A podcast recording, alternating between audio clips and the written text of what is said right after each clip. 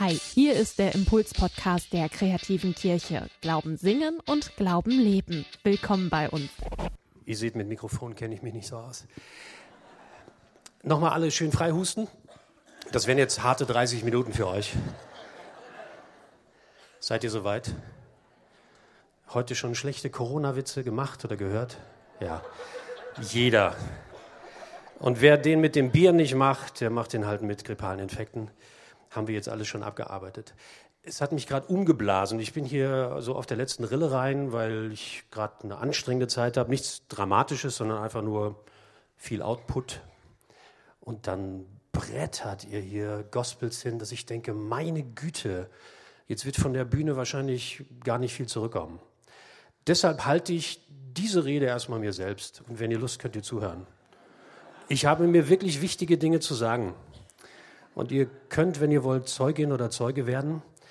Wenn ihr denkt, nee, ist doch nicht so meins, dann habe ich vorsichtshalber auf meiner Homepage noch was ganz anderes eingestellt. Das lohnt sich auf jeden Fall zu lesen. Da habe ich beschrieben, warum ich den Song Biko von Peter Gabriel so wichtig finde für die Weltgeschichte. Und wer jetzt sein Handy dabei hat, kann ja auch so nach fünf Minuten entscheiden, höre ich hier zu oder lese ich lieber den Text. Ihr habt auf jeden Fall was von Uwe Schulz dann dabei. Und mehr habe ich heute auch nicht mitgebracht. Ich war total von den Socken, weil ich die Herrnhuter Losungen gerne auf meinem Handy anklicke. Und heute habe ich eine gefunden von einer Länge, wie ich sie, glaube ich, in meinem ganzen Leben noch nie gesehen habe. Die Monatslosung März lautet Wachet. Ausrufzeichen. Schluss. Und mehr wollte ich eigentlich auch nicht sagen. Und deshalb danke ich euch fürs Zuhören.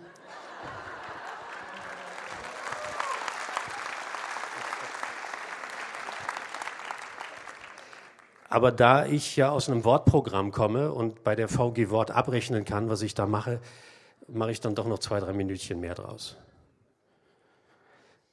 Matthias hat viele von den Befunden, die mich auch umtreiben und die ihr wahrscheinlich auch erlebt, schon sinnbildlich zur Sprache gebracht. Das ist Technik, die war mal ganz weit vorne.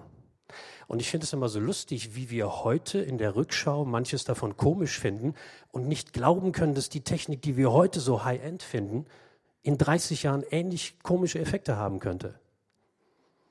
Genauso wie ich über meine Frisur aus den 80ern schmunzle und denke, die hier wäre bestimmt auch in 30 Jahren noch total hip. Möglicherweise könnte das ein Irrtum sein. Vorteil für die Älteren von uns, vielleicht erleben wir das gar nicht mehr, wie es dann auch komisch wirkt. Ich komme aus einer Branche, in der habe ich in meinem Volontariat schon gelernt, das, was du hier gerade machst, ist bald alles kaputt. Zeitung liest kein Mensch mehr. Der Einzige, der in Zukunft noch Zeitung braucht, ist der Fischhändler. Und das hat mich motiviert. Und die Zeitung ist immer noch da. Dann bin ich zum Radio gegangen und ich merke von Jahr zu Jahr mehr, die Leute sagen, gerade die Generation der Leute unter 20 hört gar kein Radio mehr. Ich gebe ab und zu Seminare und dann frage ich die jungen Leute, was hörst du so im Radio? Und dann heißt fast immer die Antwort, das, was läuft, wenn mein Vater mich zum Training bringt. Und einer war dabei, vor vier Wochen, der hat gesagt, bei mir zu Hause und der hat gar nicht ironisch dabei geguckt, läuft den ganzen Tag das Radio. Und ich dachte, Wahnsinn, ein Zeichen, es gibt noch Hoffnung. Und dann setzt er an und sagt, damit, wenn ich nicht da bin, der Hund sich nicht alleine fühlt.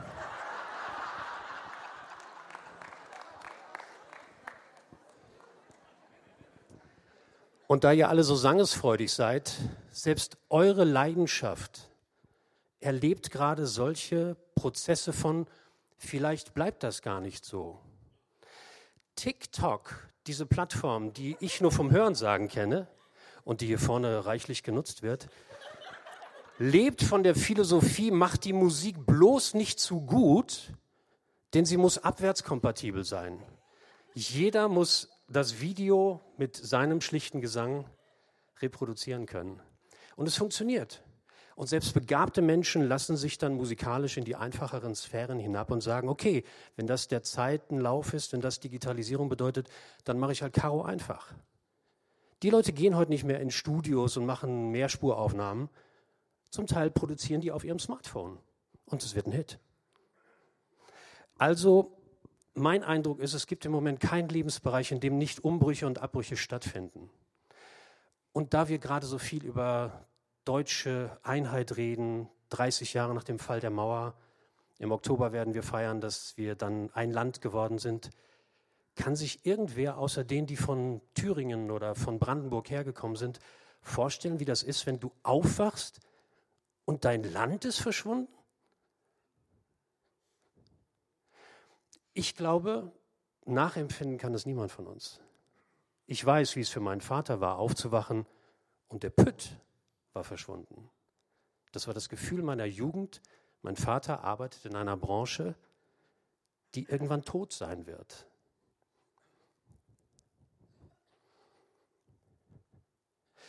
Es gibt bestimmt manche hier im Saal, die sehr gerne fotografieren und sich eine tolle Ausrüstung zugelegt haben. Und dann gehst du auf Instagram und siehst, es gibt für kleines Geld großartige Fotos, nämlich für lau. Und Menschen wie ich erkennen kaum noch den Unterschied zwischen professionell anspruchsvoller Fotografie und dem, was Amateure jeden Tag dahinstellen. Qualifikationen bedeuten plötzlich weniger als noch vor wenigen Jahrzehnten. Mein Freund Ingo ist Diplomfotograf. Ich könnte bei einem Blindvergleich nicht erkennen, welches Foto von ihm ist oder von einem ambitionierten Amateur, der einfach sehr gut weiß, wie man mit Photoshop Bilder optimiert.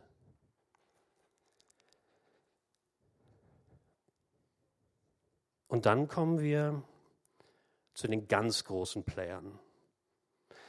Der Facebook-Konzern, den ich nicht verteufle, lebt gar nicht davon, irgendetwas Inhaltliches beizutragen zum Gang dieser Welt. Facebook ist nichts anderes als eine Plattform.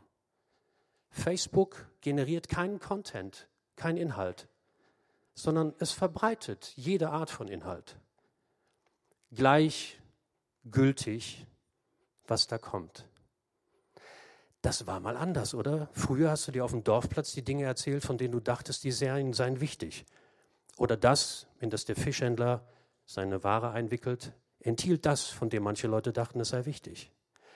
Heute verbringe ich auf S-Bahnfahrten 20 Minuten damit nur zu suchen nach Content, von dem ich denke in meiner Facebook-Timeline, er könnte für mich relevant sein.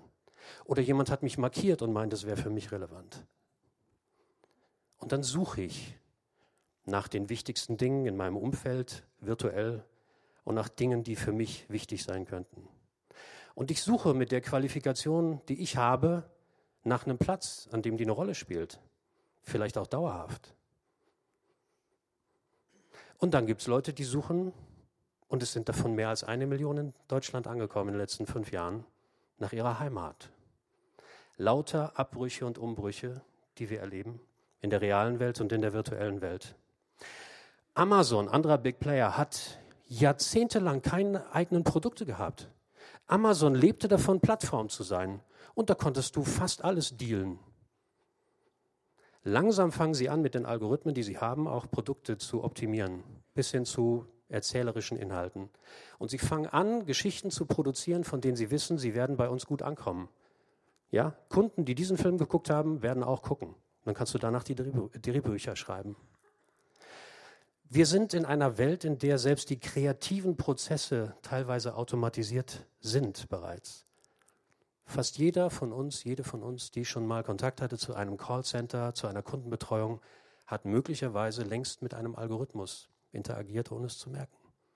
Die ersten Mails, die ersten Antworten kommen inzwischen von Computern. Menschliche Zuwendung wird teilweise bereits ersetzt durch Algorithmen.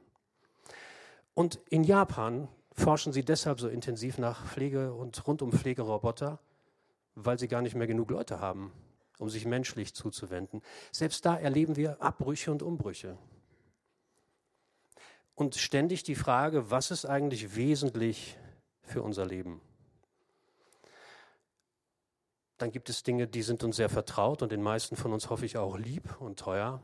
Und dann sehe ich in Hamburg in einer Zeit, da viele mitbekommen, wie wichtig es sein könnte, wie ein Parlament bestückt ist, ist die Wahlbeteiligung 62 Prozent. Und wir freuen uns schon darüber, weil es mehr ist als beim vorletzten Mal.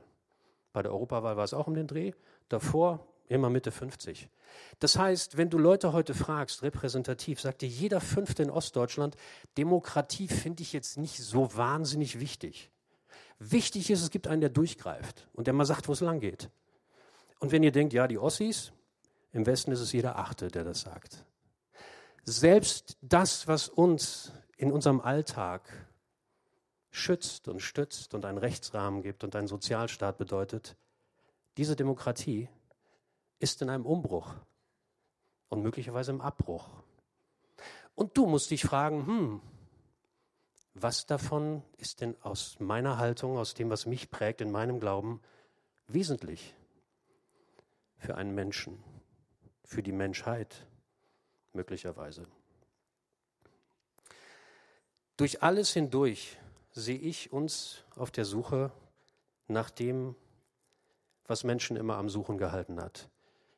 Wir alle, wenn wir einigermaßen stabil sind, suchen nach dem, was Psychologen Selbstwirksamkeit nennen.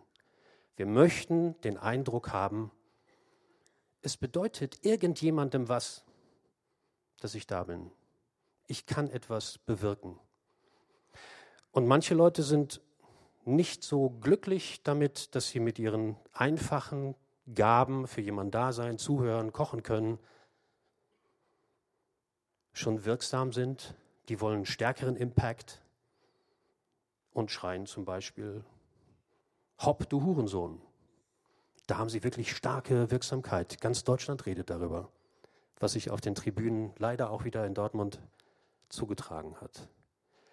Es gibt auch für meine Wahrnehmung eine sehr verkehrte Art, Selbstwirksamkeit zu suchen. Andere erschrecken, andere schockieren. Findest du gerade in den Social Media als eines der wichtigsten Motive? Irgendwas raushauen, Hauptsache es knallt. Wir alle suchen, und das ist seit Jahrhunderten so, nach Orientierung. Wir suchen nach Kontrolle. Wir wollen nicht, dass das alles auseinanderläuft. Das ist der Moment, wo früher Mutter auf den Tisch gehauen hat, gesagt hat, jetzt ist mal Ruhe hier, jetzt wird gegessen. Und das ist heute der Moment, wo jemand sagt, ich habe keinen Bock mehr, ich fahre jetzt an die Nordsee. Ja, mir ist es ja alles egal, ich brauche jetzt einfach Kontrolle. Da ist ganz klar, Frühstück, Strand, Ende. Volle Kontrolle. Und Orientierung. Da mehr, da nicht. Fertig. Wir wollen, ganz gleich wie wir ticken, in der Regel doch wissen, was ist richtig und was falsch. Gerade wenn wir uns entscheiden wollen. Wir wollen, gerade wenn wir über Donald Trump reden, wir wollen doch immer noch wissen, was ist wahr und was nicht. Und wer hätte gedacht, dass sogar das abbrechen würde, dass wir Menschen treffen würden, die sagen, Wahrheit ist verhandelbar. Hängt davon ab, wo man gerade steht. Und damit verliert zum Beispiel auch das, was viele von euch geprägt hat, Religion an Bedeutung. Da erlebt ihr auch Abbrüche. Es ist ein Angebot unter vielen inzwischen, ob man sich zur Kirche hält, ob man das Evangelium für relevant hält oder nicht. Und das Monopol ist verschwunden. Es gab eine Zeit, da hatte die römisch-katholische Kirche das Monopol, ob du in den Himmel kommst oder in die Hölle. Ist vorbei. Hat keinen Bestand. Und wir alle suchen nach wie vor vom ersten Schnitt durch die Nabelschnur nach Bindung. Und ich habe diese Dinge erwähnt, die Suche nach Sicherheit, nach Kontrolle, nach Selbstwirksamkeit, nach Bindung, weil ich das wiederum ganz gut finde, zu sehen, es gibt kontinuierlich durch alle Generationen, durch alle Umbrüche, Abbrüche, durch alle technischen Revolutionen hindurch diese Grundbedürfnisse, die wir alle mitbringen und auf die wir immer wieder neue Antworten suchen und möglicherweise auch finden. Und jetzt komme ich zu Jona. Denn der hatte die ultimative Version einer Abbruchgesellschaft vor sich und hatte den Auftrag, sagt denen, das geht schief. So geht's mit euch nicht weiter. Und Jona denkt, oh nö, da habe ich was anderes vor. Und wie stehe ich da, wenn ich das mache? Entweder, wie Matthias sagt, es stimmt nicht, dann bin ich der Idiot, oder es stimmt, dann werden die mich wahrscheinlich sehr doof finden und aus der Stadt jagen. Und außerdem, was habe ich mit denen zu schaffen? Ninive, wer kennt das schon, wenn er nicht im Kindergottesdienst ist in 2000 Jahren und die Geschichte liest? Und deshalb macht er sein Ding. Er sucht seins und dann das Weite. Und das Schöne an dieser Geschichte, die ich nicht eins zu eins nehme, sondern für eine wunderschöne Allegorie halte auf die Wahrheit, die jemand erkannt hat. Die schöne Pointe an dieser Geschichte ist, es wird ihn ja doch der Ruf Gottes einholen. Er wird ja doch sich verhalten müssen.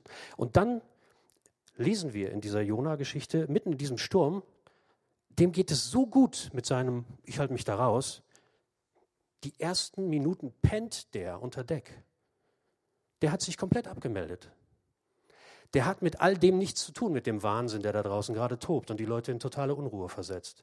Er sagt, mein Gewissen ist rein, ich habe die Sache für mich geklärt, ich schlaf mal. Dass er es dann hinkriegt, als die Jungs fragen, sag mal, wir haben alles probiert, die üblichen Mittel, ja. Wir haben die Schwarmintelligenz befragt, wir haben den Algorithmus angeworfen, wir haben gestreamt, wir haben gegoogelt, wir suchen die Antwort auf diese Probleme, die wir haben könnte es sein, dass du noch eine hast. Und dann den Mut zu haben und zu sagen, ja Leute, ich hänge da mit drin. Das hat mit mir zu tun, was hier gerade geschieht. Das finde ich sehr stark an diesem Mann. Und ich habe den Eindruck, die Geschichte will uns das vermitteln. Wir hängen mit drin und möglicherweise haben wir es ja mit beschleunigt, mit beeinflusst, was sich gerade tut. Das erstens zu erkennen und zweitens zu bekennen, finde ich die ganz große Wendung in dieser Geschichte. Es wird noch mehrere geben, aber diese finde ich sehr beeindruckend. Und dann auch noch zu sagen, okay, wenn ihr mich schon fragt, der Gott, an den ich glaube, der sieht die Sache, in der wir gerade sind, so. Das ist dann sehr mutig, denn er weiß, welche Konsequenz daraus folgen könnte bei einer Umgebung wie der, in der er sich befindet. Und dann den Mut zu haben, zu sagen, okay, werft mich mitten rein in diesen Wahnsinn, ohne zu wissen, wie es ausgeht. Das ist das glatte Gegenteil von ich suche meins und macht ihr mal euer Ding. Und deshalb habe ich diese Jona-Geschichte ausgesucht, weil ich glaube, sie will uns genau das sagen. Es geht darum, sich mitten hinein zu begeben in all das, was wir zum Beispiel in diesen Umbrüchen und Abbrüchen erleben und drin zu bleiben. Und als ich gestern äh, links von den Rufen über Herrn Hopp wieder diesen Ichtis gesehen habe auf der Süd, den Fisch, der zum Vers gehört, Johannes 3, 16, so sehr hat Gott die Welt geliebt, dass er seinen eigenen Sohn gegeben hat. Da ist mir aufgefallen, der Vers heißt, so sehr hat Gott die Welt geliebt. Das bedeutet doch für mich auch die Welt im postanalogen Zeitalter. Die Welt voller Abbrüche. Die Welt möglicherweise ohne Zeitung. Die Welt mit sehr schlechten TikTok-Videos. Die Welt, in der wir jetzt sind. Diese Welt ist immer noch die Welt, die Gott sehr, sehr liebt. Und ich bin aus einer Prägung hierher gekommen, die sagt, im Prinzip hat Gott die Welt lieb, aber. Und dann legen wir so richtig los. Das steht da aber nicht. Da steht, Gott hat diese Welt sehr lieb. Punkt. Und dieser Jesus von Nazareth hat sich eben nicht so ein bisschen experimentell mit dieser Welt befasst und aristokratisch, und hat mal dies oder das ausprobiert, aber er hat immer über den Dingen gestanden. Er war mittendrin, bis zum bitteren Ende. Und das finde ich gerade am Anfang der Passionszeit, die jetzt ja gerade wenige Tage jung ist, so wichtig. Bis zu dem Moment, wo Gott sagt, eins liebe Geschöpfe, liebes Mädchen, lieber Junge, lieber Sohn, liebe Tochter, lieber Diverser. Eins habe ich noch nicht erfahren, was dir bevorsteht, und das ist der Tod. Und da schmeiße ich mich jetzt auch noch ein. Und auch das enthält ja dann die Jona-Geschichte. Und Jesus geht ja in diesen Tod, ohne genau zu wissen, wie es für ihn ausgeht. Er hat eine sehr starke Hoffnung, aber einen Mordsschiss vorher. Davon handelt Karfreitag. Das heißt, er ist nicht der einzig Schuldlose, von dem wir wissen, dass er es war, der sich anguckt, wie die Menschheit so zerbröselt und wie lauter Abbrüche geschehen und nur zusieht, dass er seins macht und heile durchkommt, sondern er setzt sich all dem mit seiner ganzen Existenz aus. Und er sucht dabei immer wieder Halt bei Gott, Zuspruch bei Gott, Inspiration bei Gott, Kraft, Liebe. Sucht er, muss er auch. Wenn es mal richtig hart wird, macht er Pause und zieht sich zurück und sucht die Nähe Gottes.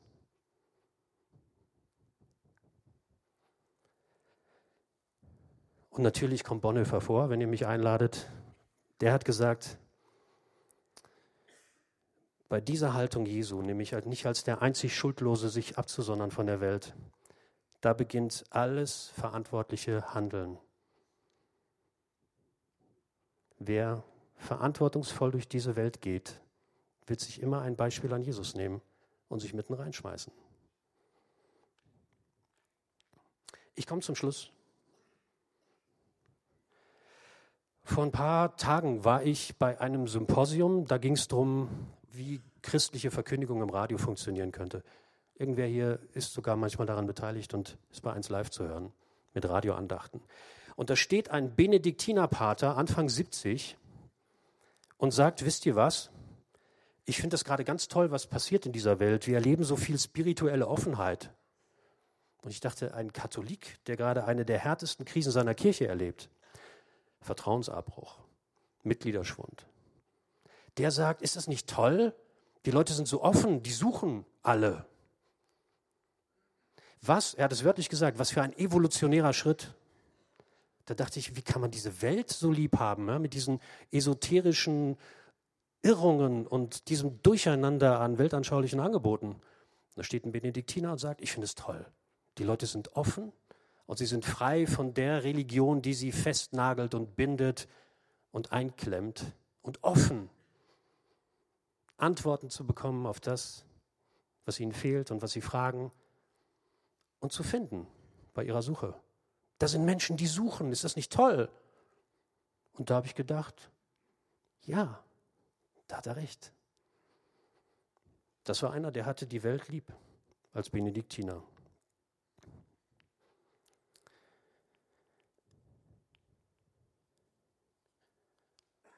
Und dann, weil ich ja glaube, seit mein Freund Stefan Loss, an den ihr gleich mal denken könnt, weil er mit seinen Zystennieren gerade wieder Probleme hat, und im Krankenhaus liegt. Stefan hat mir gesagt, weißt du, ich glaube, jeden Tag sucht Gott so kleine Kontaktstellen mit dir. Manchmal ist es durch ein Lied im Radio, manchmal jemand, der dir begegnet. Vom Benediktiner habe ich erzählt. Das andere war, ich höre so ein Album durch von einem Interpreten, den ich ganz gut finde und ihr wahrscheinlich auch, Chris Rice. Und da begegnet mir das Lied Too Much I Love This World ich habe diese Welt so wahnsinnig lieb und das Lied sagt im Grunde so lieb, ich möchte es eigentlich nicht tauschen. Also wenn du mir das ersparen könntest mit dem Sterben und dem Jenseits, dann wäre es mir so ganz recht. Also ist okay. Können wir uns da so einigen? Und wenn nicht, kannst du mich bitte auf der anderen Seite fit machen, damit ich das überhaupt alles hinkriege. Im Himmel, im Jenseits. Und der Schlussvers heißt,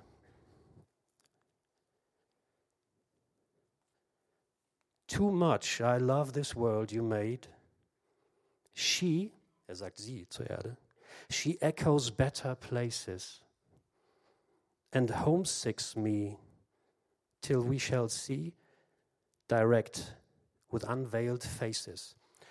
Und ich habe gewagt, für die wenigen, die jetzt drüber nachdenken, das zu verdeutschen. Ist also nicht wörtlich, sondern meine hilflosen Versuche, lyrisch zu sein. So lieb habe ich die Welt aus deiner Hand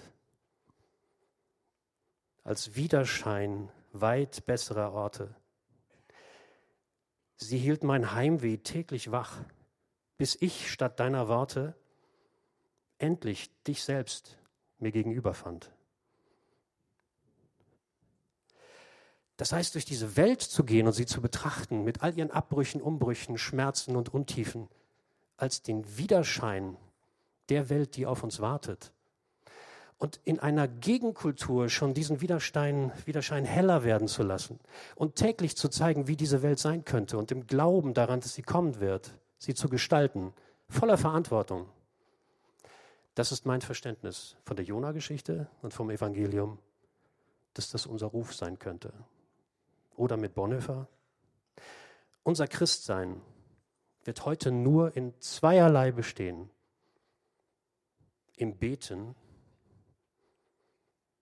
und im Tun des Gerechten unter den Menschen.